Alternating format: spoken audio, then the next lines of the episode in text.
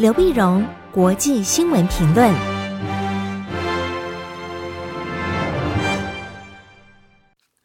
各位听众朋友，大家好，我是台北动物大学政治系教授刘碧荣，今天为您回顾上礼拜重要的国际新闻呢。第一个，我们先看泰国的血运。那么泰国的学运呢，从今年七月、八月、九月到十月，每一次呢人数都越来越多，越来越多，越来越多，而且引起了整个社会的一个震荡啊。那么他们主要诉求呢是停止侵害人民，重新起草宪法，解散国会。那么甚至要求首相啊，那么巴育要下台，因为巴育首相呢他是政变上呃那么上台的。而且整个宪法呢，也是偏袒军方的一个宪法。而且这次，呃，在这个新冠病毒的这个冲击之下呢，泰国的经济受到了重创。人们在越来越感觉到，原来泰国的贫富不均是如此的严重啊。那贫富不均如此的严重，而王室呢，却非常的奢华奢靡，而且传，而且王室的丑闻也非常多，所以他们就要求王室要求改革。那么几乎呢，这个就触碰到泰国改革的一个红线啊。本来王室是不能碰的，但是新的世代的年轻人不管啊，他们觉得王室也必须要改革。所以这里面有一些世代的一个差异。以前红衫军、黄衫军的在对抗的时候呢，看起来是阶级的或社会的一个分裂，但现在是一个世代的一个分裂。十月十四号呢，是他们宣布，呃，学运团体宣布说全国大罢工的一个日子，号召大家全国大罢工。大罢工呢，结果他们就在王室的车队路路段呢高举抗议的手势，那要求说，那甚至嘴里喊着“我的税啊，我的税，你吃了我这么多税”。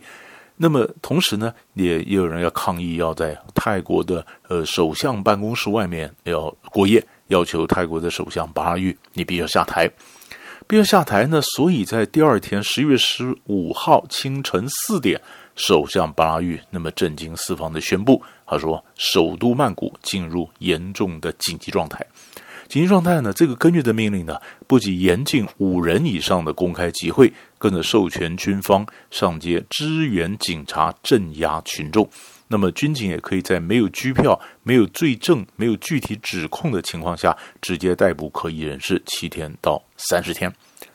那么结果，结果这群众根本不理，群众继续抗议，继续抗议。那么，于是，在十月十六号，泰国政府就以震爆警察、水炮车开始镇压，镇压彻底激怒了整个群众。于是，十七、十八号周末两天连续告召更大规模的民主大游行，数万人的这个人潮啊，包括了曼谷啊、清迈啊各个都会去。各都会区呢，那么当然，嗯、这个游行万人呢，他们也都非常小心啊。那么根据，因为根据这个呃戒严的这个呃紧急状态呢，晚上八点的这活动必须要结束，他们也果然在八点就结束。结束第二天又来啊，流水席一样的这样的抗议。这抗议主要的原因就是他们的基本诉求都没有被正面回应。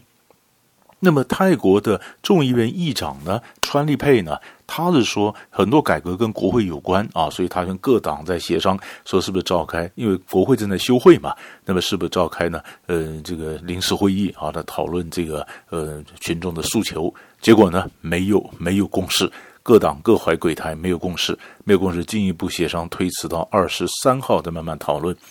那可是群众还是走上街头，于是礼拜一的时候，十九号的时候呢，泰国警察又开始调查，这个是网站，他们在调查四个网站，还有 Facebook 上面一些一些脸书上面一些粉丝团啊，或者专业啊等等，那么希望能够嗯、阻能够能够阻断的这个社群上的这个网络的这些集结啊。泰国数位部的部长也说呢，那么政府呢，那么可以。可以要可能针对两个三个的这个媒体啊，那么这么呃进行进行整顿啊，那么甚至多少的网站的网络上的一些一些连接，他们也加以整顿。所以不管是呃真的抓人，不管是线上的一个整肃啊，那整个泰国情势依然非常的紧绷。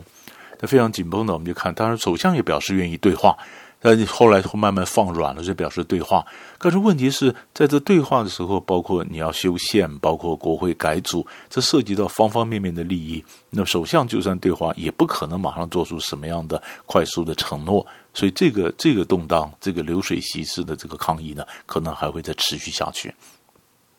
第二个新闻呢，我们看法国。法国在上礼拜五十月十六号的时候呢，那么因为一个高中老师又在教室里面展示了讽刺穆罕默德的漫画，就在校门口呢遭到一个恐怖分子十八岁的车臣恐怖分子斩首，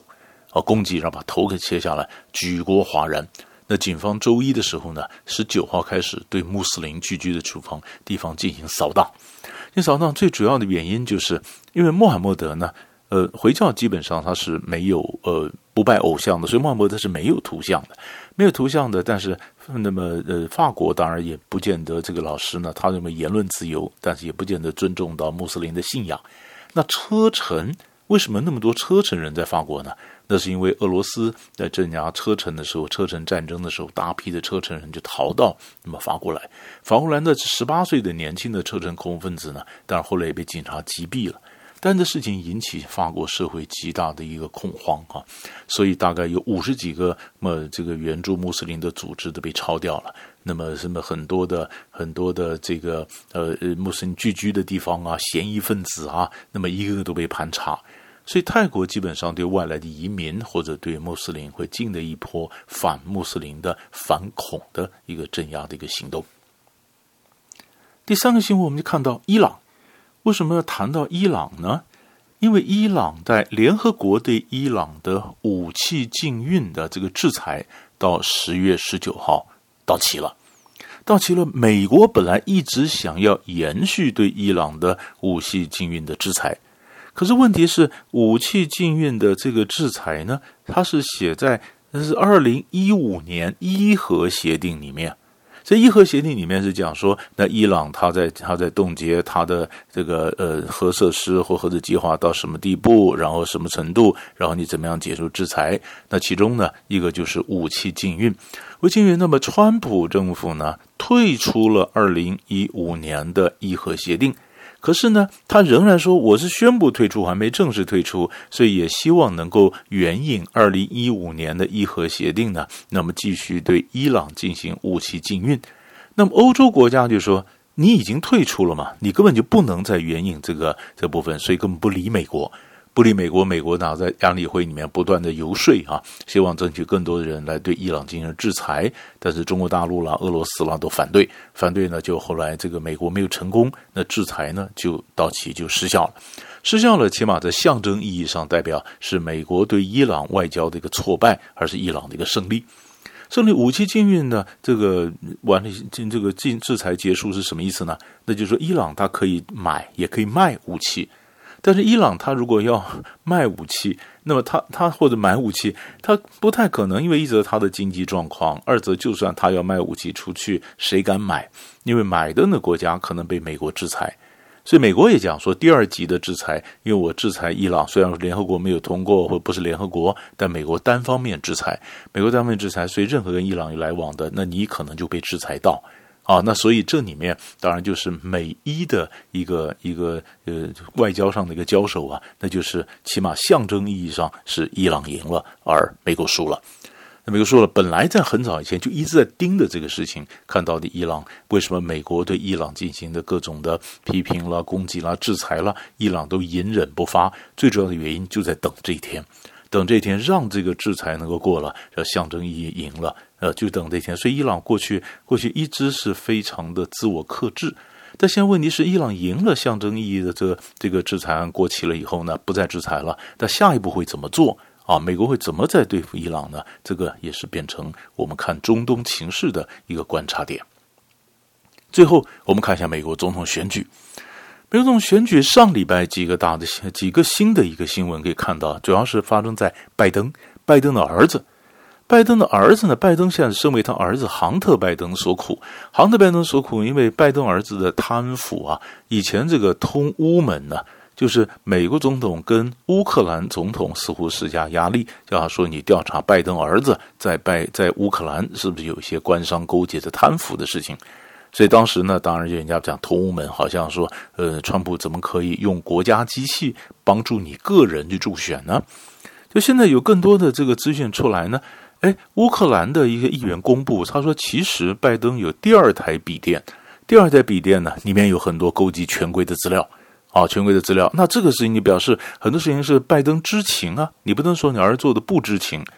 而偏偏又在这个时候呢，英国《每日邮报》那么也刊登，他自称呢，从哈萨克反腐人士啊、反贪腐的人士上获得一封重要的电子邮件，显示杭特·拜登呢跟哈萨克权贵拉基舍夫关系密切。那拉基舍夫是呃权贵啊，他和贪腐的总统纳扎尔巴耶夫也有关系，而且这里面的各种的投资、政商关系、权钱交易也非常的多。所以这几个贪腐的这个事情一个个冒出来以后呢，拜登的支持度就下跌了，下跌了呢，首度跌破五成啊，滑到四十九点七。川普的支持度呢上升到四十三点五，双方呢只差距到五点二趴，越来越近了啊。那在上礼拜天呢，美国胡佛研究所也公布一个报告，报告讲说，你发现美国总统选举的时候呢，讲来讲去都在讲拜登攻击川普的抗议啊，或川普个人呢、都没有讲他个人的政策，那么胡佛研究所特别点出所谓拜登经济学，就讲出拜登的经济政策呢，如果一一的实行的话呢，比如说他会怎么样的说用电发呃用用电动车不要用石油啊等等，各种的环保啊，那么可能负担的健保啊，或者说是呃这个这个绿色经济啊等等，如果一一付诸实现的话，结论就是拖垮美国的经济。也就是说，川普现在呢，他的这个经济是有起色。拜登如果当选的话，他承接的是一个正在起色的一个不错的一个经济。但是经济如果把他的政策都执行的话呢，那整个经济又会往下滑，又会整个下滑。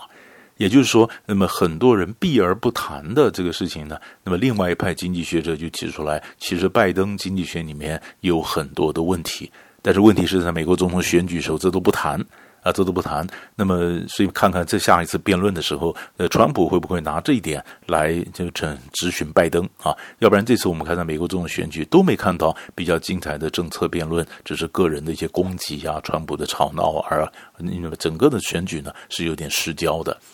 所以大概呢，上礼拜几个重要的新闻就为您整理到这里，我们下礼拜再见。